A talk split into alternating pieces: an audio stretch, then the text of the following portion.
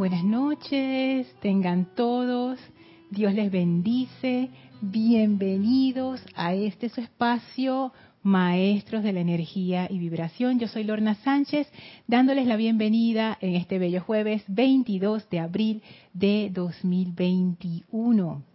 Antes de iniciar, ah, estoy viendo ya los conectados, voy a escuchar, a ver. Perfecto, tenemos buen audio, buen video. Así es que podemos dar inicio a esta clase, que vamos a comenzar poniendo nuestra atención en la presencia de Dios y en los maestros ascendidos. Así es que por favor cierren sus ojos, tomen una inspiración profunda, retengan unos segundos y exhalen. Nuevamente, inhalen profundamente, retengan unos segundos y exhalen.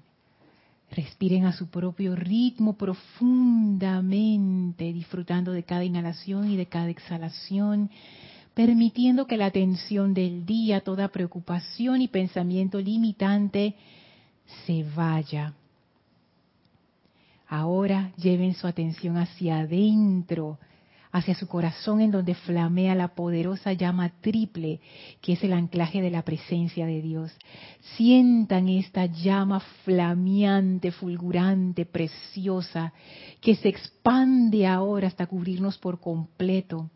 Y visualicen cómo esa llama se concentra ahora y cambia su actividad a una llama blanca cristal, purificadora una llama ascensional que va elevando nuestra vibración de manera que toda energía discordante cambia su vibración de una vibración baja a una vibración altísima, descartando toda imperfección. Sientan cómo se lleva a cabo ese proceso de transmutación en su vehículo físico, etérico, mental y emocional como toda esa energía pesada se va disolviendo y se van sintiendo más bollantes, más livianos, más felices, envueltos en esa flameante llama de la ascensión. Sientan la presencia activa del amado Maestro Ascendido Serapis Bey, aquí y ahora con nosotros, expandiendo aún más nuestra conciencia de manera que podamos recibir la presencia de vida una conscientemente a través de nuestras conciencias externas. Sientan esta bendición y envíenle su gratitud al Maestro por este tremendo privilegio. El Maestro ahora abre frente a nosotros un portal y muy contento de vernos una vez más, nos invita a atravesarlo y a pasar al templo de la amada maestra ascendida Lady Nada, el sexto templo. Ese templo que cuando atravesamos el portal nos recibe con un sendero de luz que atraviesa el desierto. Y a nuestro lado, la maestra ascendida Nada, en sus túnicas de luz, sonriente, con esa radiación de amor divino impersonal tan característico de ella. Y abrimos nuestra conciencia en total confianza y permitimos que su energía fluya en y a través de nosotros, barriendo de nuestras conciencias toda limitación al amor, restaurando la conciencia divina que es amor y llenándonos con la comprensión de lo que ser impersonal es, la clave de nuestra liberación junto con la maestra, ahora vamos por ese sendero muy contentos, envíenle su amor y su bendición. Sentimos el amor y bendición de la maestra y en esta comunión de conciencia entre seres ascendidos y humanos avanzamos por el sexto templo, aprendiendo a cómo convertirnos en maestros de nuestra energía y vibración. Tomen ahora una inspiración profunda Exhalen y abran sus ojos. Bienvenidos nuevamente a este su espacio, Maestros de la Energía y Vibración. Yo soy Lorna Sánchez, dándoles la bienvenida hoy. Gracias, Elma, por tu presencia física aquí. Gracias a todos ustedes que se conectan a esta clase, no solamente en vivo, sino en diferido también. Muchísimas gracias a todos. Gracias a todos. Quiero saludar a Noelia desde Uruguay, a Flor desde Puerto Rico, a Marta desde México, a Miguel Ángel y Tere hasta México también en Veracruz y a Irma desde Venezuela. Muchísimas gracias por su sintonía, gracias por reportar saludos, gracias por enviar sus bendiciones, muchísimas gracias a todos, gracias. Y bueno, ya que esta vez no hay anuncios, ya que ya pasamos por el espectacular y glorioso transmisión de la llama de la ascensión, vamos a sumergirnos de una vez en la clase de hoy. Y quedamos en la clase anterior en una parte muy interesante de las tres trampas del servicio. Y en la parte en que quedamos fue en la segunda trampa. Estamos en la página 87 en la página 88, no, sí, 87. Estamos en la página 87, donde la maestra ascendida Nada, ella hacía una la salvedad de que si en la búsqueda de cosas de los sentidos externos el individuo se ocupa a tal grado que la atención consciente se fija sobre la manifestación en vez de sobre la presencia suprema que la produce, entonces una vez más habrá fallado en el blanco. Y ella nos dice que no pongamos nuestra atención en el resultado del servicio, porque eso también es una trampa. Y entonces estábamos hablando en la clase anterior, bueno, ¿y cómo así? ¿Cómo es que yo no voy a ponerme atención en el resultado si por eso es que yo estoy haciendo este servicio, esta actividad? Y la clave de ello nos la da más adelante la misma maestra ascendida Lady Nada, cuando ella nos dice lo siguiente. El único servicio verdadero, página 88, el único servicio verdadero consiste en sostener la atención y aceptación tan firmemente fija sobre el gran maestro interno, el único productor, que la mente externa se llene tanto con la presencia interna que naturalmente cada actividad del día se convierte, sin siquiera considerarlo, noten estas palabras, sin siquiera considerarlo, en el servicio divino perfecto del momento. Como se habrán dado cuenta, esta definición va más allá de lo que yo consideraba servicio. La maestra ascendida nada nos está diciendo que esto es una forma de vida o más bien es como un estado de conciencia en donde uno, la mente externa de uno, está tan llena de esa presencia interna que todo lo que hacemos, fíjense las palabras que ella usa, naturalmente, cuando algo es natural, no es que uno lo tiene que forzar, simplemente sale de uno, se da, es natural. Naturalmente, cada actividad del día, piensen en todas las actividades que hacemos todos los días tenemos, eh, tenemos todos tipos de, actividades. Por ejemplo, tenemos actividades laborales. Cuando miro hacia allá, estoy viendo a Elma, que está ahí sentadita. Tenemos todo tipo de actividades, actividades laborales, actividades sociales, actividades familiares, actividades de mantenimiento y limpieza de nuestro, de nuestro hogar o de nuestra persona, ya sea bañarnos, asearnos, em, limpiar la casa, entregar un, informe, hacer un trabajo mecánico, etcétera. Entonces, cuando la maestra dice cada actividad del día se convierte sin siquiera considerarlo en el servicio divino perfecto del momento. A mí me llama la atención cuando ella dice sin siquiera considerarlo, porque no es producto de un análisis y que ahora voy a hacer esto por esto, no es producto de una de una conveniencia, de que hmm, ¿qué hay que hacer aquí para recibir esto otro? Yo pudiera decir que, que ni siquiera yo sé que esto puede sonar extraño, pero ni siquiera entra el pensamiento en sí. Es una emanación natural. Y todo lo que uno hace se convierte de esa manera perfecta en el, en el servicio divino perfecto del momento. Y esto a mí me hace pensar que cuando la maestra ascendida nada habla del servicio, quizás ella no lo está viendo como yo lo estoy viendo en mi conciencia limitada, como, como esa, esa partecita de mi vida o de mi día que yo clasifico como servicio. Hay cosas que sí, yo digo, esto es un servicio y hay cosas que no. Entonces, ella está hablando de algo integral.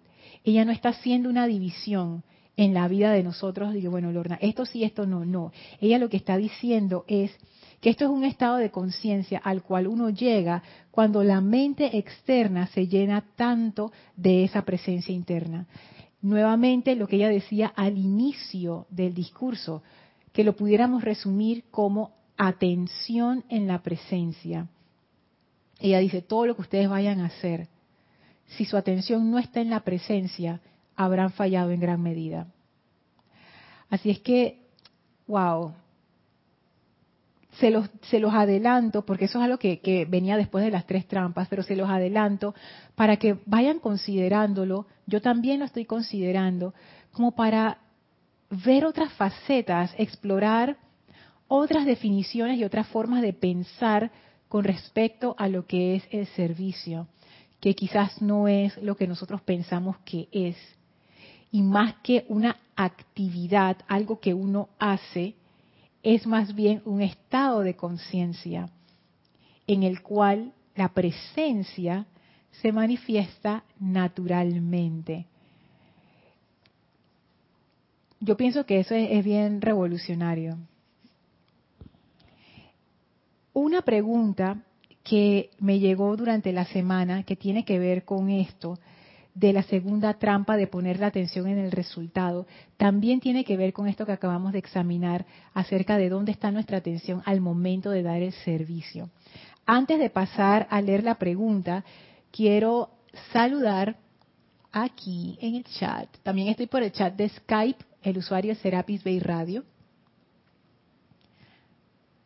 quiero saludar a Raxa hasta Nicaragua, Alfredo hasta Perú, en Lima, a Marlene hasta Tacna, también en Perú, a Juan Ortiz desde Naranjito, Puerto Rico. Ay, qué lindo nombre, Naranjito.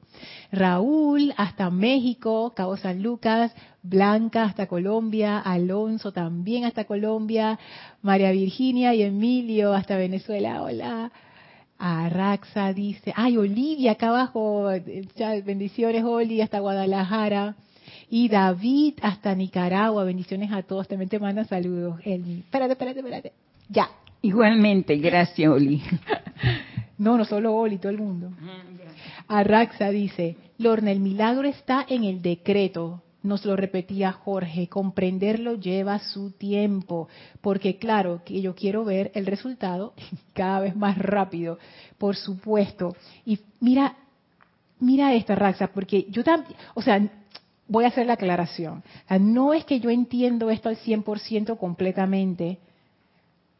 Yo todavía estoy tratando de comprender esta, esta nueva concepción que nos trae la maestra dentro del sexto templo y yo pienso que eso de poner la atención en el resultado es una trampa porque lo leí aquí y le he estado dando vueltas, pero no fue porque a mí se me ocurrió. Para mí lo más lógico es poner la atención en el resultado, ¿no? Pero si eso es lo que yo quiero lograr. Y fíjense la pregunta que me hizo José Manuel de este España esta semana. Y con permiso de José Manuel voy a leer una partecita que resume muy bien que esta pregunta que realmente me pareció fantástica dice, él también está dándole vueltas a la segunda trampa porque como que también para mí es, es difícil hacer esa separación entre el resultado y la acción y mucho menos la conciencia, porque cuando uno hace cosas, uno no está acostumbrado a como a poner la atención en la conciencia que uno tiene cuando las está haciendo. Por ejemplo, si uno está barriendo, uno ¿en qué está? O uno está barriendo poniendo su atención en lo que está barriendo y quizás hasta quejándose de que, ay, ahora me tocó a mi barrer que no sé qué, y mira, me dejó la cuestión sucia ahí, pero uno no está como quien dice, o sea, ¿quién pone la atención en la presencia cuando va a barrer como una práctica constante? y a propósito, o sea, voy a ponerme atención en la presencia. ¿Y cómo uno pone la atención en la presencia cuando uno barre? ese tipo de preguntas, o sea, ¿cómo lo hago en la práctica? Cuando uno hace ese tipo de tareas, uno realmente ni siquiera está consciente de su estado de conciencia. Uno ni piensa en eso. Uno de repente ve el polvo ahí, uno va, ta, ta, ta, ta, lo barre listo y me voy a hacer otra cosa.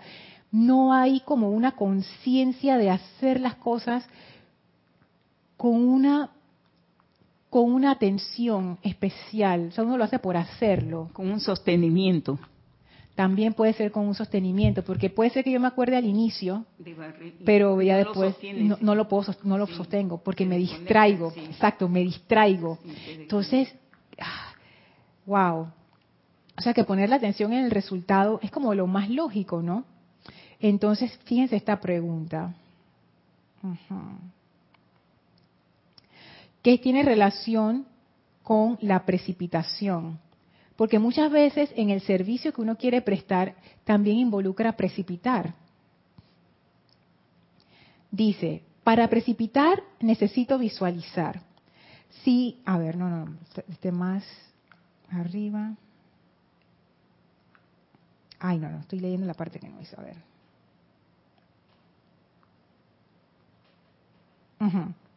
No entendía demasiado bien cómo poner la atención en el resultado puede ser una trampa. Después de todo, en la precipitación tenemos que visualizar aquello que queremos manifestar. Y la visión es una de nuestras facultades, descrita por muchos maestros. Esa facultad de visión me parecía muy útil para servir siempre y cuando yo tenga claro quién es el que hace las obras. Entonces, la pregunta es, ¿cómo hago entonces? Si yo quiero precipitar algo, es porque yo tengo mi atención en ese algo, ¿no?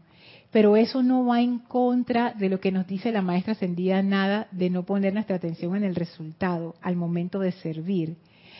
Y eso me puso a pensar tantas cosas.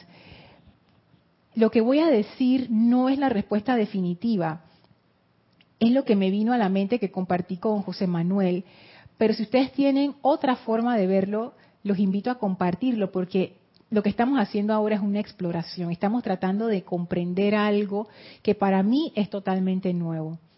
Este concepto de servicio que trasciende incluso la actividad física, es un estado de, conciencia, o más bien sería decir que el servicio del cual habla la, la maestra ascendida Nada es producto de un estado de conciencia en donde la mente externa está llena con la presencia interna.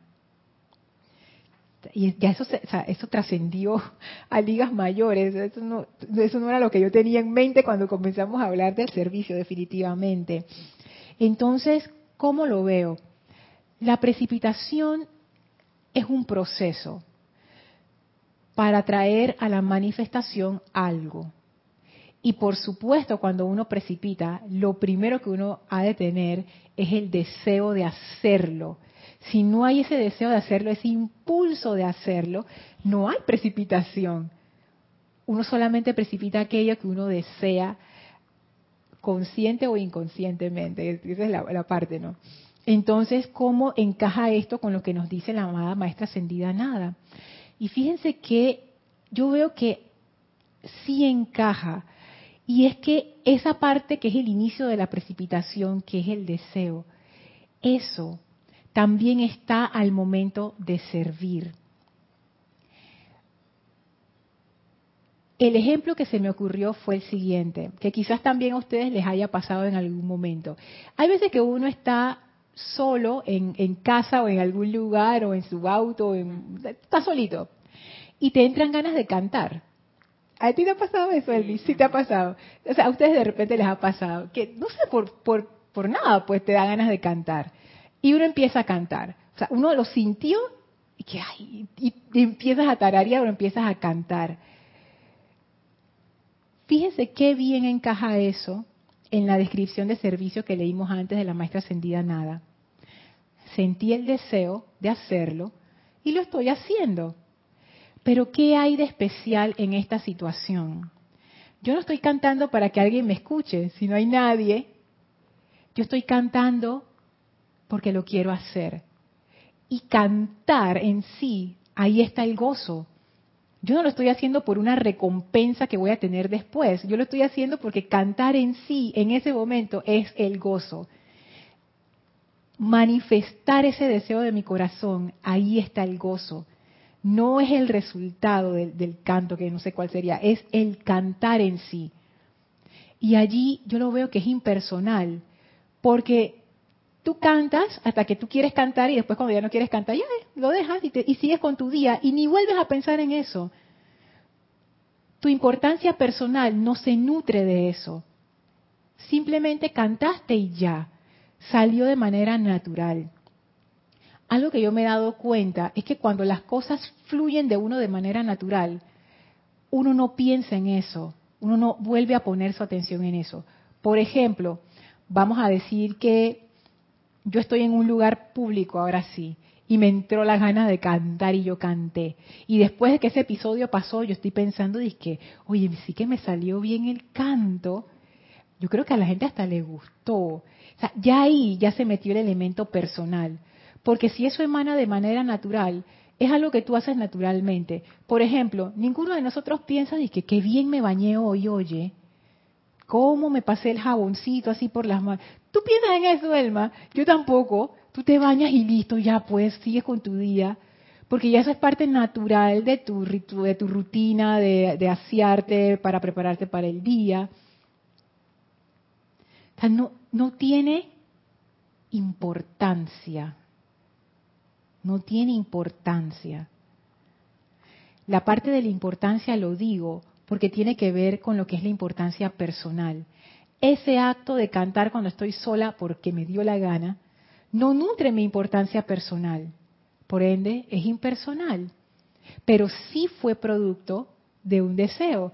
Y pudiéramos decir que yo precipité ese canto porque lo estoy trayendo a la forma a través de mis cuerdas vocales, a través de mi cuerpo, a través de mi alegría, esa manifestación natural fluyó, se precipitó, pero no me engancha, porque una vez que eso termina, yo sigo con mi día, eso terminó, ni vuelvo a pensar en eso, ya, o sea, fue algo que espontáneo que salió y se acabó.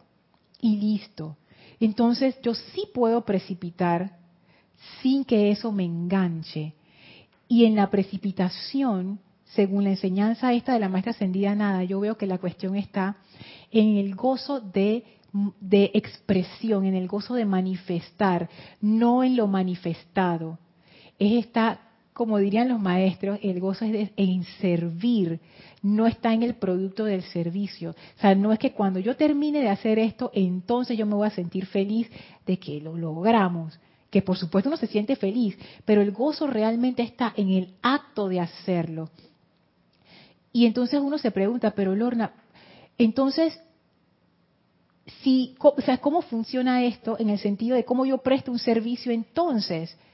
Si yo veo una necesidad, por ejemplo, y esa necesidad me hace pensar en lo que va a ser el resultado del servicio. Por ejemplo, eh, sabemos en el caso anterior, yo veo que se está empozando el agua en la comunidad y me viene a la mente, ah, mira, necesitamos un canal aquí, yo abro ese canal ahí, eso lo puedo hacer en una sola tarde, ta, ta, ta, ta, ta, y el agua se desvía y mira todo el mundo feliz. Entonces uno pudiera pensar, pero si ese es el resultado, o sea, ¿no sería eso ponerme atención en el resultado? Y la respuesta es, depende, depende de mi estado de conciencia cuando yo estoy haciendo ese canal en realidad la motivación, ¿cuál sería? El amor. Veo un problema, ah, yo tengo la solución, vamos a hacerlo, ya. La motivación en sí es el amor que nos mueve. Y no, no idealicemos el amor, no lo pongamos como algo por allá. No, uno hace cosas por amor todos los días, créanme. Lo que pasa es que uno no observa esas cosas, pero sí, uno hace cosas por amor todo el tiempo. Y hacer eso con amor, haciéndolo, ah, mira, listo, terminé de hacer el canal, verifiqué, quedó bien, se hizo de manera buena, excelente, esto va a durar, perfecto, vamos a ver, cayó el agua, corrió, como funcionó como debía. O sea, el no poner la atención en el resultado no quiere decir que yo hago cualquier locura o cualquier cosa y la hago mal y la hago... No, o sea, uno se esmera en hacer bien el servicio, porque en eso está el gozo. O sea, es una manifestación de ti, o sea, tú te esmeras en como cuando uno hace algo que uno quiere hacer y de verdad que uno lo quiere hacer, ustedes no se esmeran en hacerlo lo mejor que ustedes pueden. Digo, saldrá como saldrá, pero según la capacidad de cada quien. Si yo no soy experta dibujando y yo quiero hacer un gran dibujo, bueno, probablemente no me salga, pero yo me voy a esforzar al máximo de mi capacidad para hacer lo mejor que yo pueda. Y ese es el espíritu detrás del servicio. Yo me esmero en hacerlo bien, con un estado de conciencia que está vibrando alto. Y una vez que yo veo que funciona, que todo está bien, ya, lo dejo ir lo dejo ir de mi mente, ya, eso ya pasó, no es importante, eso no define quién yo soy, eso no me da un valor especial. Había una necesidad, ya no hay esa necesidad en la comunidad. Listo, seguimos adelante. Entonces ahí yo veo la diferencia en cuando uno pone el, cuando uno pone la atención en el resultado, uno está esperando algo a cambio y ese algo a cambio generalmente tiene que ver con nutrir la importancia personal. ¿Tú quieres decir algo, Elmi? Ajá. Así mismo, Lorna.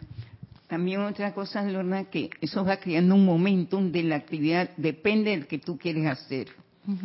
Si tú quieres ser, si todos los días tú barres, ese momento tú se lo vas a dedicar a la presencia. Voy a barrer y voy a hacer esto.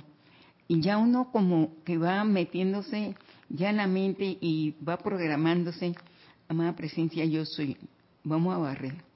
Entonces, siente que está haciendo un trabajo, pero no sola, acompañada. Mm. Entonces, esa energía va bajando. Eso le pasa a las trabajadoras manuales. Las trabajadoras manuales barren en las escuelas, limpia, pero ella tiene un momentum más que las otras personas porque ellas lo están haciendo porque tienen que hacerla, pero otras lo hacen porque tienen deseo de cumplir con su labor como debe ser. Pero eso le va creando un momento y ella observa que todo el mundo la busca, ven acá, que le trae esto, ven acá, que le brinde esto, pues por la radiación que ella misma van emanando de la actividad de labor que están haciendo sin intereses de esperar algo. Porque el jefe, el director del cole va a decir, oye, hoy barriste bien. No. sí, nadie va a salir y decirle que barrió bien. Pero ella lo hace porque esa es parte de su vida. Y esa es parte de su labor. Y bueno, lo van cogiendo amor y dice, bueno, ahora limpio, de hoy todo arreglado, voy acomodando acá. Pero es el momento que vas creando. Entonces, ahí donde tú ves el resultado de lo que no se espera y la presencia resuelve. Claro, sabes que eso es interesante porque ese momentum se vuelve como un canal cada vez más amplio, en donde, claro, esa energía de la presencia puede bajar cada vez más. Y sí, es, eso es muy interesante porque uno, voy a decir en teoría, si tuviera la maestra ascendida nada aquí diría, no, no, eso no es en teoría, eso es en la práctica también pero yo no me atrevo a llegar hasta tanto, porque no, no he llegado hasta ese punto. Pero en teoría, todo lo que uno hace pudiera convertirse en ese servicio. Todo lo que uno hace pudiera ser ofrecido a la presencia. Y uno piensa, pero Lorna, ¿qué tal con esas profesiones que son profesiones que tienen que ver con, por ejemplo, de que, de que trabajar en un matadero? Ah, no. O, una vez saltó o que estoy vendiendo droga por ahí, que no es una profesión, pero bueno, hay gente que lo toma como carrera, ¿no? Y que, soy el, narco de no sé quién. ¿Qué hay con esas cosas? Obviamente esos no son canales de manifestación de la presencia. no.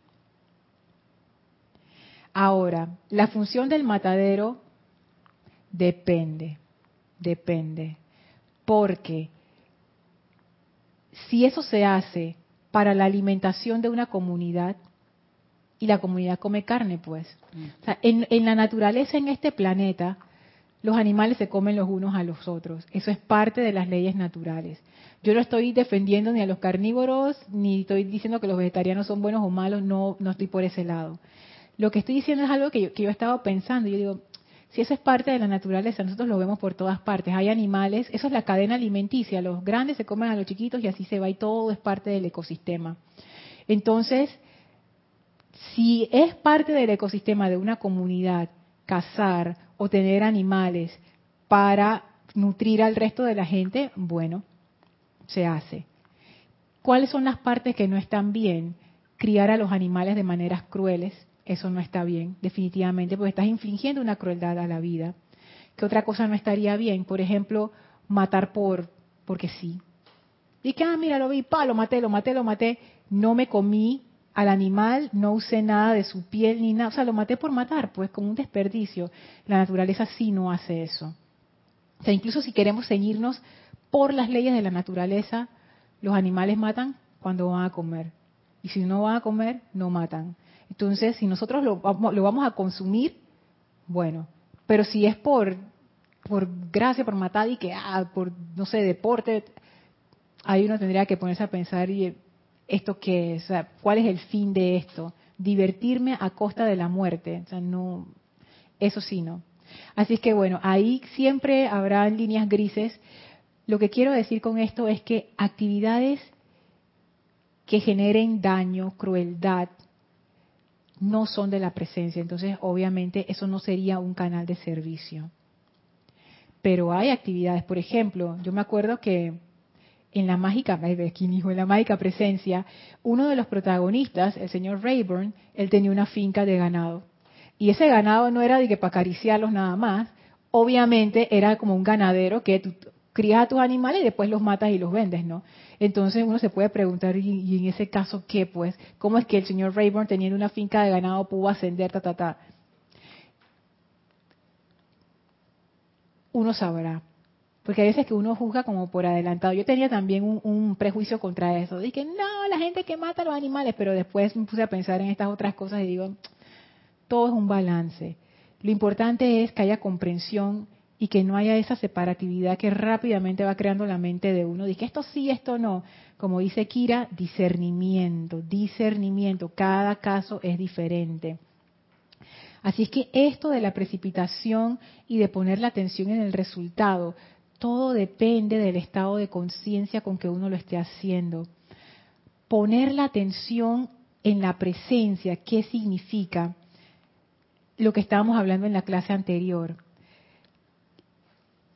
una forma práctica de verlo como algo que uno se puede acordar fácilmente es cuando yo no espero nada a cambio. Si yo no espero nada a cambio, ¿qué es lo que está ocurriendo ahí? Mi atención no está en lo personal. Si yo estoy esperando algo a cambio, mi atención está en lo personal, porque nada más el acto de esperar recibir algo ya entraña que tiene que ver con mi personalidad. Ahora vamos a ver por qué. No esperar nada a cambio es quitar la atención de lo personal. Al no poner la atención en lo personal, ese ego, esa falsa identidad que se ha creado allí, se va debilitando. Y ese debilitamiento permite que la presencia aflore. Entonces es como una cadena de eventos. Al no esperar nada a cambio, es como quitar mi atención de lo personal. Al quitar la atención de lo personal, estoy debilitando a ese ego. Es como, como si ese ego con su importancia personal fuera una planta y mi atención es el agua que yo le he hecho para nutrirla y el abono. Cuando yo no espero nada a cambio, es como si yo no le estuviera echando abono ni agua. ¿Qué le va a pasar a una planta que no, no le cae agua, ni abono, ni nada? Se va muriendo. Entonces, eso es lo que ocurre con el ego. El ego se va debilitando. Y cuanto más se debilita esa importancia personal, que recuerden que eso es como un punto magnético en nuestra vida, que es muy poderoso. Pero si ese foco magnético se va debilitando, quiere decir que nuestra atención, nuestra energía de vida no se está yendo hacia allí. Entonces, ¿dónde se está yendo? Cuando no es eso, es lo otro. Naturalmente, la energía de la presencia, que es nuestra vida, que se está yendo a alimentar eso, de repente se libera de eso y entonces va buscando canales constructivos a través de los cuales manifestarse, que es lo que la maestra ascendida nada llama servicio.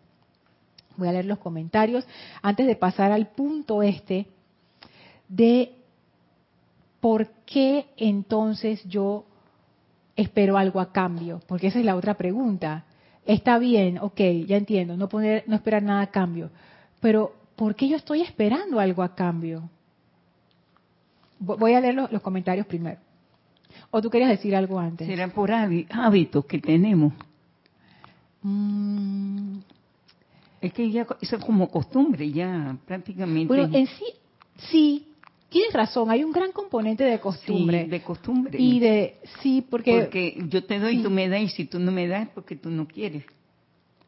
Es más, culturalmente, sí, culturalmente a ti te enseñan a esperar algo a cambio, claro. O sea, es parte de la cultura. Y uno pudiera decir, sí, que es, un gran componente de hábito. Sí, ya hábito de, de, muy niño, porque desde niño sí. te doy la mamadera, pero si te la tomas.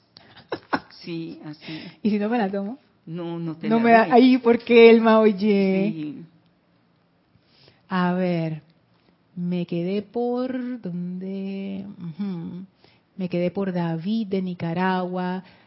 Sigo saludando a Eduardo hasta México, a Rolando hasta Valparaíso, hola Rolando, Laura hasta Guatemala.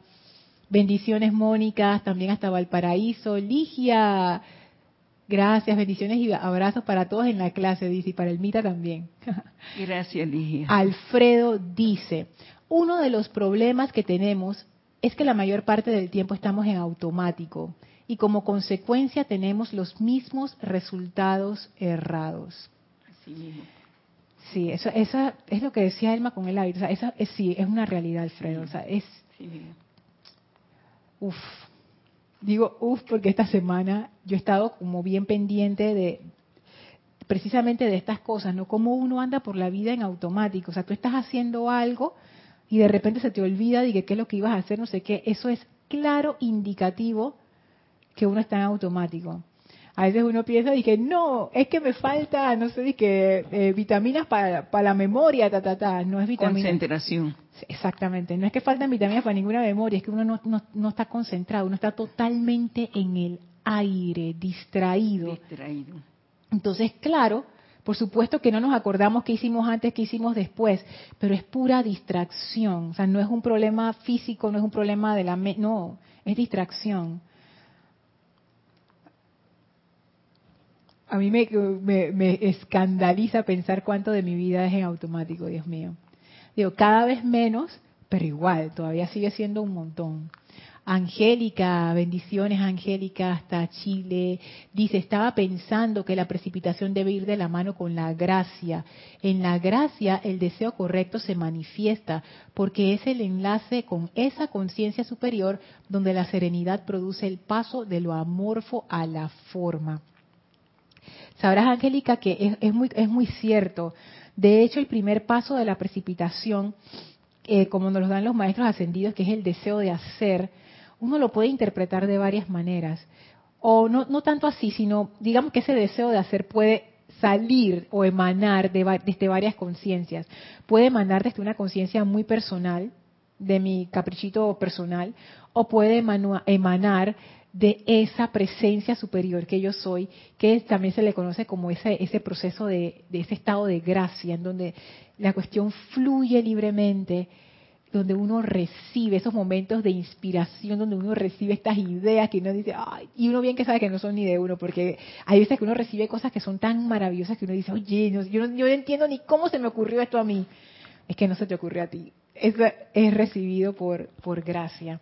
Entonces sí, lo ideal es que ese proceso de precipitación sea así, porque esta es una, una cuestión que yo que yo le estaba dando como vueltas, desde la transmisión de la llama de precipitación del año pasado, para ver, sí, del año pasado, en donde empecé a caer en cuenta que la precipitación no es realmente, dije, ah, la precipitación comienza con Lorna aquí en el físico. No, la precipitación ya comenzó, quién sabe dónde, desde los planos internos y eso viene bajando, bajando, bajando, bajando. O sea, yo soy el último eslabón de la cadena. Yo soy el último eslabón de esa conciencia. Yo soy ese último eslabón de esa, de esa corriente que viene buscando precipitación. Es como una ola. La ola no se genera en la orilla de, de la playa, la ola se genera mar adentro. Esas ondas que se generan chiquititas vienen agarrando fuerza a través de todo el Pacífico, el Atlántico, y cuando desembocan en la playa, que hacen ese estruendo, uno dice, oh, mira la ola. Pero la ola no nació ahí. La ola venía desde quién sabe cuántos kilómetros de distancia, venía eso agarrando momentum. Entonces yo, yo pienso que la precipitación es algo así. Nosotros pensamos, como estamos en esa separatividad, que es que se, es que se me ocurrió aquí ahora y nosotros realmente pienso que somos como la ola ya desembocando en la playa. O sea, ya nosotros somos lo último que la gente ve, pero el, inicio de esa precipitación viene de muy lejos y de mucho antes. Entonces, eso es parte de ese proceso de manifestación. Pienso yo, proceso de manifestación de los mismos dioses soles. O sea, esa manifestación continua se lleva a cabo a través de qué? A través de seres autoconscientes. Y todos somos canales de esa energía para llegar a la forma y adquirir todas estas manifestaciones maravillosas que no solamente como seres vivientes, sino como, como objetos inanimados interesantes, obras de arte, o eh, herramientas, instrumentos, tantas cosas que, uno puede, que uno es el vehículo para crear. David dice, ante cualquier situación, si invocamos a la presencia, ella tiene la solución por lo tanto, el resultado es inesperado y la solución es espectacular. Eso, eso es bien cierto. Cuando uno, cuando uno se, se suelta de esa, yo, yo, no sé ni cómo llamarlo. Hay veces que es miedo porque uno quiere controlarlo todo.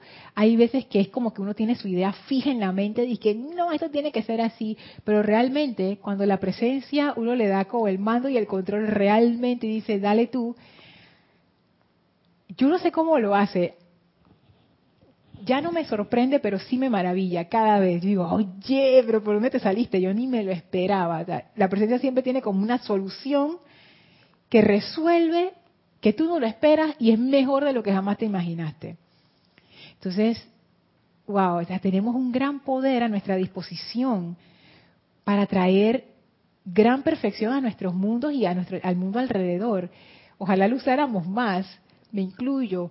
Mavis, bendiciones hasta Córdoba, Argentina. Eduardo pregunta, ¿y matar cucarachas y bichos con insecticidas? ¿Qué sería allí? Bueno, estamos matando pues. Estamos matando, Eduardo, ¿qué vamos a hacer? En principio, matar es malo. Si lo, si lo pongo así como hasta casi que, que simple e infantil, estás eliminando una vida.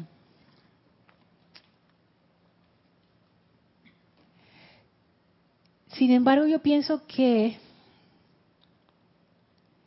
también depende mucho del estado de conciencia en el que nos encontramos ahora como humanidad. Esto es una impresión individual, o sea, no, no es algo que, yo leí en un libro de los maestros ni nada, es simplemente una opinión, como, yo lo veo. Porque antes yo también me escandalizaba, yo dije, ¡Ah! y entonces no mato nada, y vienen y los bichos y me pican y, me matan porque la mente es así exagerada y todo lo, lleva al límite. Pero yo lo que he observado es que en el estado del planeta actualmente como, como estamos ahora, es muy difícil no matar. Porque incluso tú puedes matar las plantas que te comes. ¿Qué vas a hacer? Dices que, ah, yo voy a vivir del aire. No, nadie vive del aire. Si tienes un cuerpo físico, ese cuerpo físico necesita sustancia física para mantenerse. No, pero Lorna, quizás podamos podamos alimentarnos de la luz de los dioses soles. Sí, pero en este momento probablemente no. O sea, eso quizás sea en el futuro, pero en este momento que estamos tan inmersos en la materia y la materia ha adquirido esas características discordantes que hemos traído como humanidad, es muy difícil no es muy difícil ir por la vida sin cometer este tipo de, matanzas, aunque sea de, insectos o de la comida que, uno se come. Entonces, la respuesta a eso es, si ves la cucaracha y tú sientes la voy a matar, bueno, mátala y mátala sin culpa. Que, que si eso va a generar un karma o no, que no sé qué, Eduardo, todo el día nos las pasamos haciendo cosas discordantes, mucho más graves que lo que es matar a una simple cucaracha. No, no estoy devaluando las cucarachas, pero lo que digo es que a veces que uno como que se entrampa en estas cosas, haz lo mejor que tú puedas. Si la puedes salvar, sálvala. Si tú consideras que eso le va a hacer daño a alguien, bueno, acaba esa vida. Lo mejor que uno puede hacer es cuando el momento de acabar esa vida uno dice, hacerlo sin odio, ojalá que sin asco, porque esa energía como que, como que, no tirarle esa energía, sino invoco la ley del perdón por esta actividad, ¡pam! Listo, y ahí murió. O de repente no, no matarlas con, con crueldad, aunque sea un insecto, de que, ay, le voy a aplastar patita por patita. Ay, no, o sea, eh, si, si, lo vas a hacer, hazlo. Que haya el menor sufrimiento posible, que sea por una buena causa. Y si hay que matar, bueno, se mata, pues. Estoy hablando de insectos. Ojo, ojo. Alonso dice, no estoy de acuerdo en matar a los animales de ninguna manera, con ninguna justificación. Sí, eso, y cada quien tiene su postura al respecto. Diana dice, bendiciones hasta Bogotá. Irma dice, Lorna, el amor te mueve a hacer el servicio de la mejor manera, sin autoevaluación. Wow, Irma, ese es un punto tan importante. Mira, ya que, sigue diciendo, ya que allí tal vez se mide por el logro gozoso propio, ya que, ya que allí tal vez se mide por el logro gozoso propio, por el disfrute de los otros sobre ese servicio. Sabes que esto de la autoevaluación es muy interesante porque justo con lo que leímos aquí con la maestra ascendida Nada, dice que la mente externa se llene tanto con la presencia interna que naturalmente cada actividad del día se convierte sin siquiera considerarlo en el servicio divino perfecto del momento. Y yo he encontrado, Irma, que cuando uno está haciendo un servicio o una actividad y uno tiene como esa, esa voz interna que siempre está hablando dentro de la cabeza de uno, lo estoy haciendo bien, lo estoy haciendo mal, y qué pensará fulano, y qué pensará mengana, y me estoy demorando mucho, y cuánto me va a costar esto, ay, qué trabajo, no sé qué, o ay, esto es lo máximo cuando los demás los vean, no sé qué, estoy haciendo comentarios sobre lo que estoy haciendo, que es totalmente innecesario. Allí yo veo que se da esta, este tipo de autoevaluación. Uno hace lo que está haciendo lo mejor que uno puede. O sea, más que eso, ¿qué vas a hacer? Uno hace lo mejor que uno puede y listo. Esa parte de la autoevaluación tiene que ver mucho con, la mente. Ahora, también Irma puedes referirte a que cuando uno está haciendo prestando un servicio, uno lo está haciendo como quien dice con lo mejor que uno tiene y esa autoevaluación va por el lado de no hacer cualquier cosa, o sea, no no es que ay, lo voy a dejar así y que se les arregle, no. Y yo yo siento que esto que tú que tú pones aquí, que ese servicio hacerlo de la mejor manera, tiene que ver cuando ese servicio está brotando naturalmente de ti. De nuevo, piensen en algo que ustedes aman hacer. Cuando ustedes están haciendo algo que ustedes aman hacer, ustedes se esmeran, lo hacen lo mejor que pueden, se fijan en todos los detalles y realmente no están pensando en los demás. En ese momento, esa es una manifestación gozosa de ti misma y allí está el gozo. Es el, gozo de dar, es el gozo de dar. Dice Mavis, comprender, discernimiento en todo y pedir a la presencia yo soy que me guíe. Lo constructivo y reverenciar toda vida es el balance justo. Es cierto, siempre pedir discernimiento en estas cosas y evitar caer en... que yo sé que esto es difícil, como en juicios como que, ah, esto sí, esto no. Tratar de comprender, porque la comprensión es el puente del amor y donde hay comprensión, ese amor puede traer a la manifestación cosas mayores.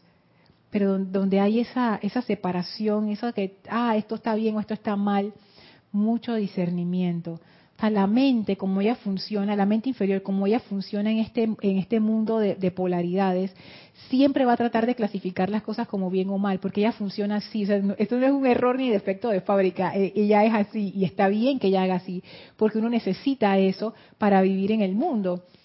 Como, yo sé, por ejemplo, si yo le digo a Elma, dice Elmi, pásame el vaso grande, pero no sabemos qué es grande ni qué es chiquito porque no hay forma de comparar cómo uno funciona, ¿no? Entonces, el problema no es en las cosas físicas, el problema es cuando uno intenta pasar esas valoraciones a seres humanos, por ejemplo, o a la vida, que eso no, no, se, no se rige por estas cuestiones de, polaridad. Ahí donde la cosa se pone extraña. Arraxa dice, cucarachas, ratones y demás bichitos, eh, de la puerta de la casa para afuera. Yo creo que, eh, yo creo que ya es una opción personal con qué animalitos de la creación convive cada quien. Es que es así, o sea, sí, definitivamente. Ya, ya eso es el discernimiento de cada quien. Diana dice, sí, Lorra, no nos corresponde juzgar, es algo automático que debemos concientizar y limitarnos a servir con la luz a la luz, para que no se sigan cometiendo faltas. Así es.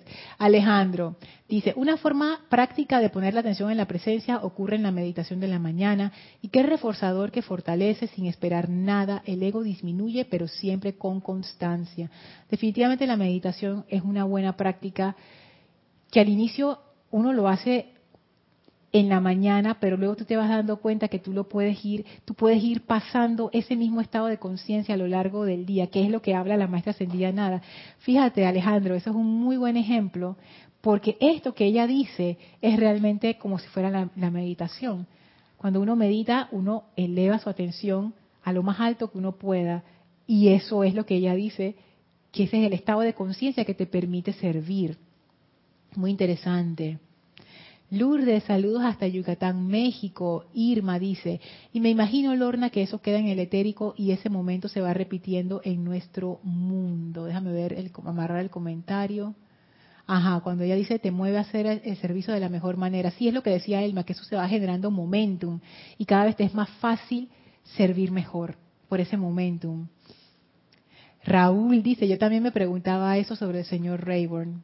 Sí, yo también me lo pregunté. En esos tiempos cuando todavía soy intolerante, pero antes era más. Entonces yo decía, ¿cómo es posible que ese señor Rayburn tenga que cabezas de ganado? ¿Y cómo que se ganó el derecho a la ascensión si estaba matando? Es que hay de todo. Yo pienso que él usaba mucho la llama violeta, Lorna, para transmutar y consumir esa energía que tenía que hacerlo para poder ayudar a la comunidad de darle de comer.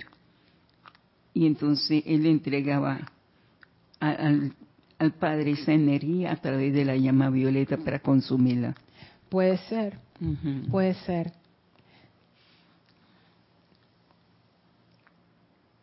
Inherentemente nosotros sabemos, como seres vivientes, que matar no está bien eso es, así, o sea, todos lo sabemos. Eso es como algo que todo el mundo trae de fábrica. Yo no sé si eso es algo biológico que todos sabemos que matar es como romper algo que no debería ser roto. Tomar una vida es algo que uno no debe hacerlo a la ligera, ni siquiera si es un bichito, nada, porque es una vida. Sin embargo, hay tantas situaciones que se dan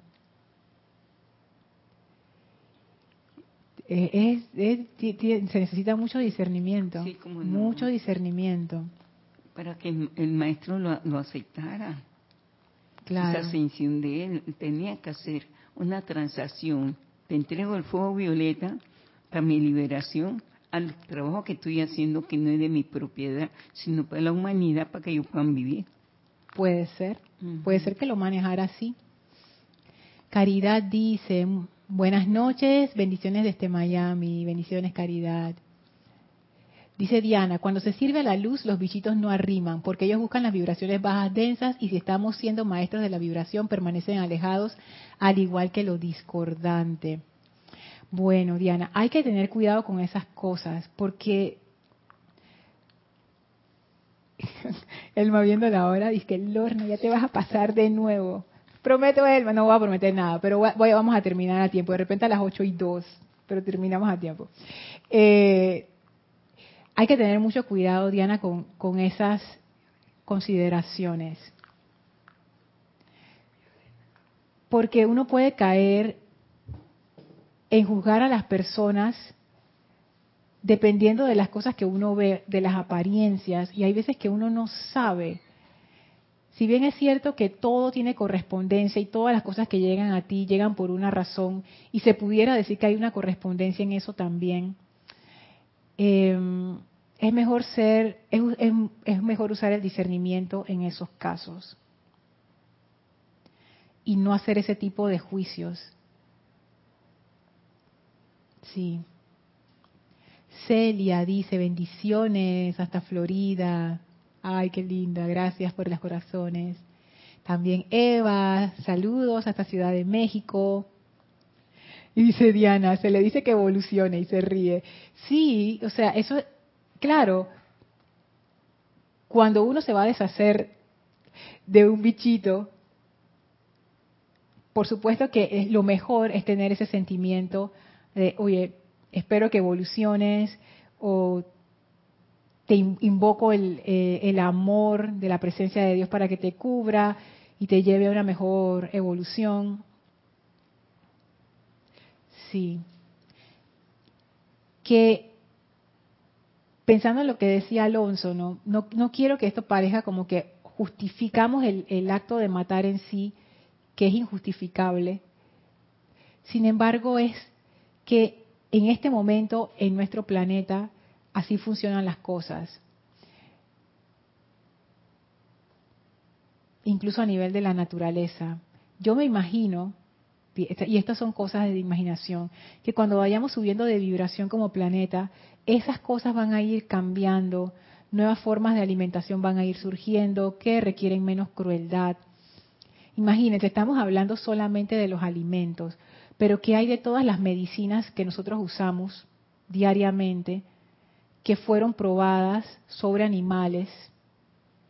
Tratamientos que ayudan a mucha gente, que utilizaron las vidas de cientos y miles de animales, que tienen muchísima más conciencia que una cucaracha, por ejemplo, monos que son que tienen una conciencia, son mamíferos, ellos están plenamente conscientes de lo que está ocurriendo todas estas cosas, ¿y eso qué?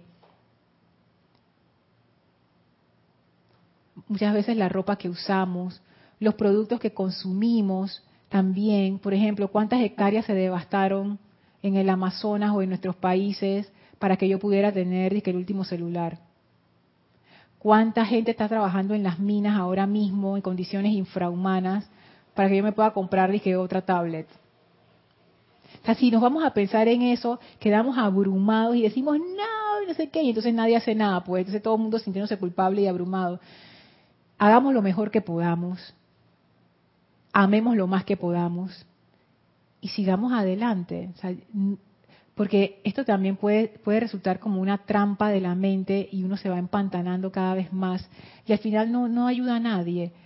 Es hacer lo mejor que uno pueda, amar lo más que uno pueda y ya con eso pienso que estamos haciendo lo suficiente.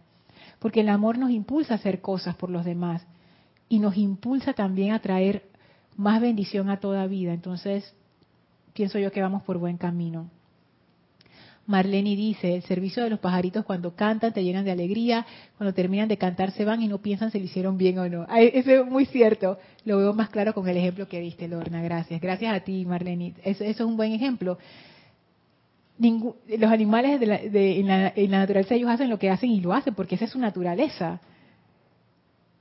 Y, muchas de las cosas que nosotros hacemos quizás se beneficiarían de una conciencia así, de no estar pensando en si me vieron o no me vieron, si lo hice bien o no lo hice bien. Oye, hazlo con todo tu amor y ya, es lo máximo que puedes hacer, hazlo con amor y listo. Y cuando lo termines, déjalo ir, ya pasó.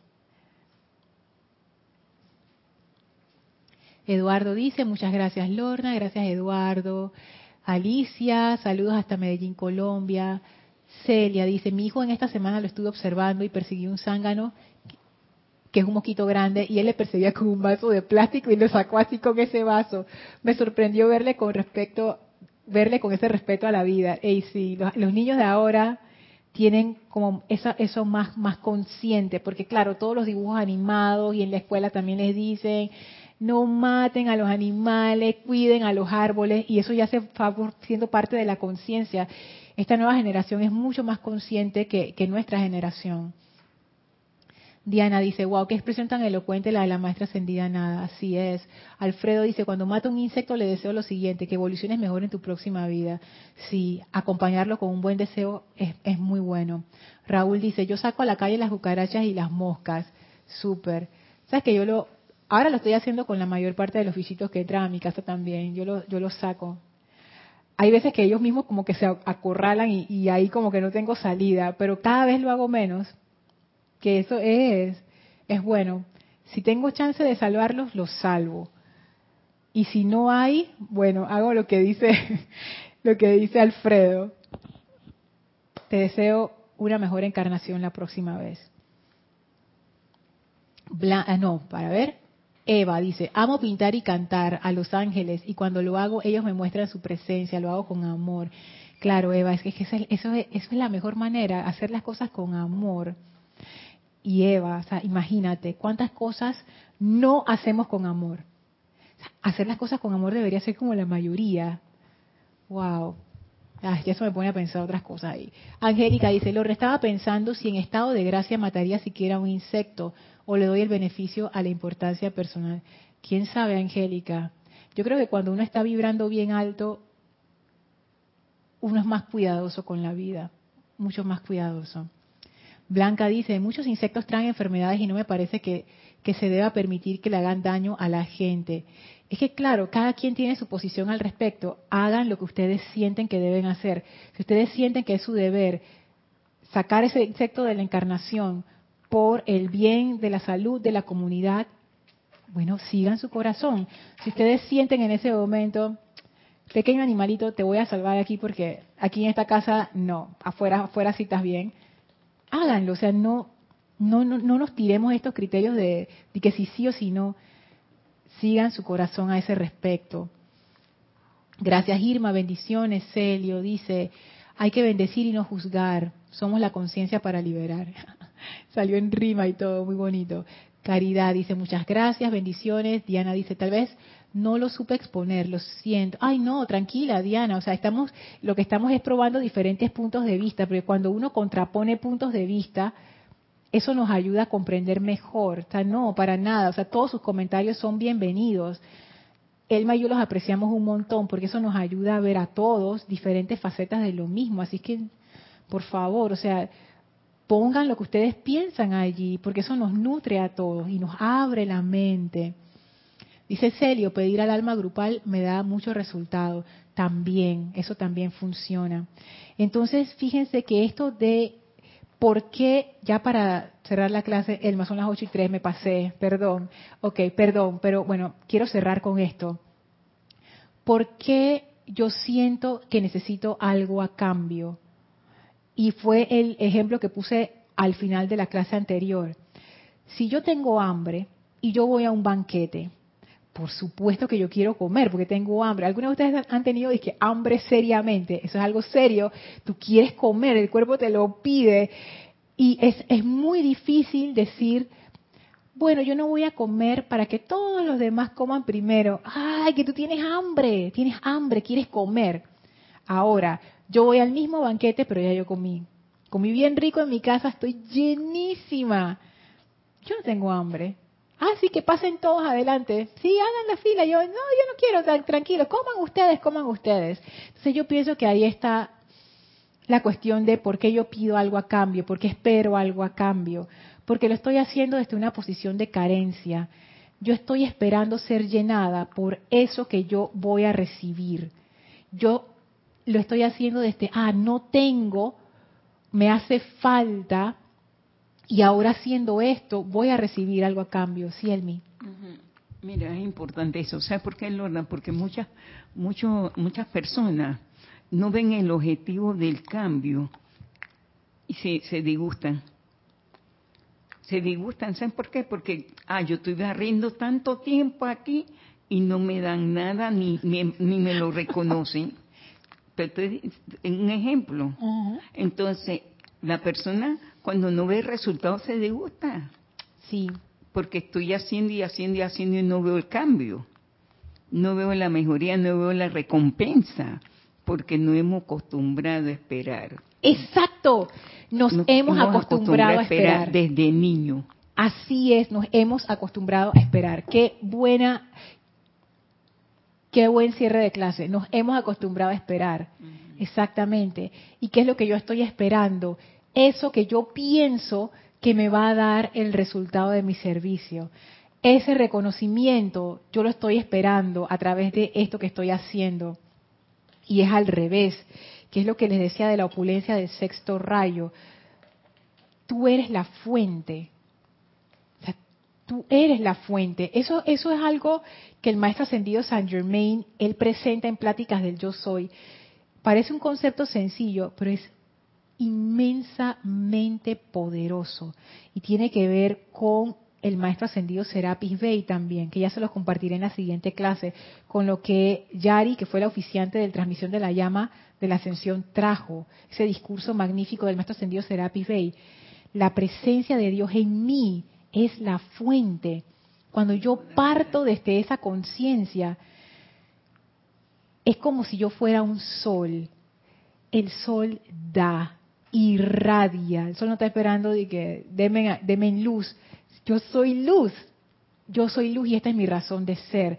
Y cuando uno se pasa a ese estado de conciencia de la fuente, todo cambia. Y la naturaleza es un buen administrador, porque ese sol da luz cuando él sabe que tiene que darlo. Y él no dice, estoy cansado, ni espero mañana, ni voy pasado mañana con unas vacaciones. Un buen administrador.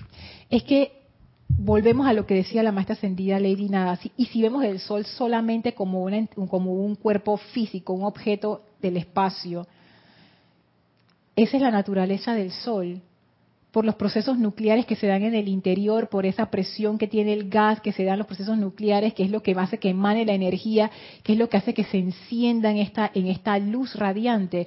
O son los procesos naturales. Si uno es una estrella, uno va a irradiar luz. Es natural. las estrellas son eso, esa energía que que se desprende por esos procesos nucleares que son parte de la naturaleza, son parte de la naturaleza, esa irradiación es parte de la naturaleza. Entonces allí de nuevo, ah, esto es bien importante, es bien importante si yo veo mi servicio, no mi servicio, si yo veo lo que sale de mí, qué sale de mí, cómo está saliendo eso, con qué conciencia está saliendo. Vamos a seguir viendo este tema en la próxima clase y nos vamos a adentrar ahora más en la parte de, de, yo soy fuente, o sea, yo soy la fuente. ¿Cómo cambian las cosas si yo empiezo a pensar de esa manera en mi vida? Así es que bueno, sin más, Gracias por, sus comentarios, gracias a todos.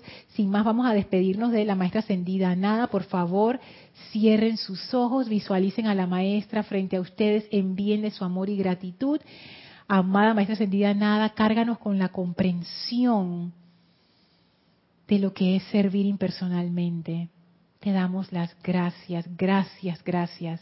La maestra ascendida nada abre un portal frente a nosotros y lo atravesamos, regresando al sitio donde nos encontramos físicamente, aprovechando para expandir esa radiación de amor impersonal a todo nuestro alrededor. Tomen ahora una inspiración profunda, exhalen y abran sus ojos. Muchísimas gracias por todos sus aportes honestos. Gracias por eso, gracias por hacer esta clase dinámica e interesante. Gracias Elma, gracias a todos. Yo soy Lorna Sánchez, esto fue Maestros de la Energía y Vibración. Deseo para todos ustedes mil bendiciones. Muchas gracias.